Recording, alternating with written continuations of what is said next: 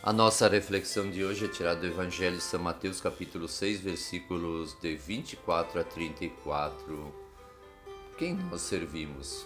A Deus ou ao dinheiro? Se na nossa vida vivemos preocupados com o que devemos comer, com o que devemos vestir, com o que devemos beber, com o que iremos pagar nossas contas, e não nos esforçamos para colocar em prática os mandamentos de Jesus, os mandatos de Jesus, nós sempre perdemos tempo. Deus nos dá tudo. Deus cuida de nós muito mais do que Ele cuida dos pássaros, das flores, dos lírios do campo.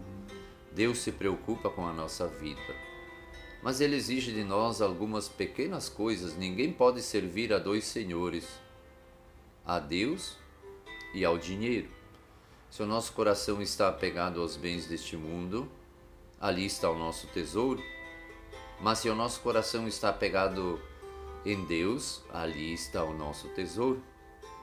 Qual dos dois você se apega mais? A Deus ou às riquezas deste mundo que são passageiras, que nos trazem um vazio e que cada vez que temos procuramos ter ainda mais. Você é mais apegado a Deus ou às riquezas? Você é mais apegado às suas coisas ou você só utiliza as coisas para o bem seu e dos demais? Você coloca a serviço aquilo que você tem da humanidade sofredora? Se você escolheu apegar-se mais aos bens deste mundo, então a sua vida transcorrerá de uma maneira que sempre estará angustiado por possuir mais e mais, por amontoar mais e mais. Mas se o teu coração está pegado a Deus, então a tua preocupação é de cada vez viver melhor, com mais dignidade, com mais amor. Deus cuida até dos lírios do campo, Deus cuida dos pássaros do céu, Deus manda o alimento para eles e eles são protegidos também por Deus. Os lírios florescem lindos no meio do campo e Deus manda para eles a chuva sem que eles tenham a preocupação de não ter água para poderem crescer e florescer. Deus cuida de tudo porque Deus Pai é nosso Criador. Hum, se nós servimos então a Deus, Ele cuida das nossas necessidades.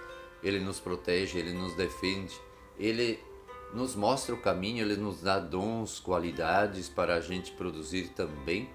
Claro que se nós nos dedicamos a Deus, não podemos ficar parados, temos que fazer a nossa parte, temos que buscar o sustento com o suor do nosso rosto.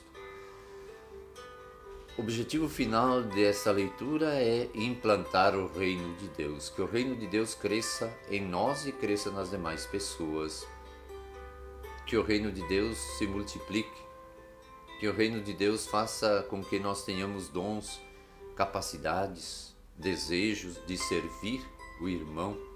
Se temos algo, é porque Deus quis que nós tivéssemos, mas o nosso apego deve ser somente a Ele, pois assim vivemos mais tranquilos, felizes, despreocupados com as demais coisas, pois Deus cuida de tudo, Deus protege tudo quem vive angustiado e preocupado com medo de passar necessidades, não confia que Deus é um Pai providente e Ele providenciará tudo aquilo que nós precisamos. Portanto, buscai em primeiro lugar o reino de Deus e a, sua justiça. Estejam preocupados que o reino seja vivido por todos, anunciado por todos e assim cresceremos cada vez mais e as coisas virão por acréscimo. Ele dará tudo por acréscimo, pois o seu reino é espalhado no meio deste mundo, ele vai como a semente nascendo e crescendo. Façamos a vontade de Deus, nosso Pai, coloquemos ele na nossa vida e assim veremos coisas grandiosas. Cuidado para não nos apegarmos demasiado às coisas que são passageiras. Que Deus abençoe você.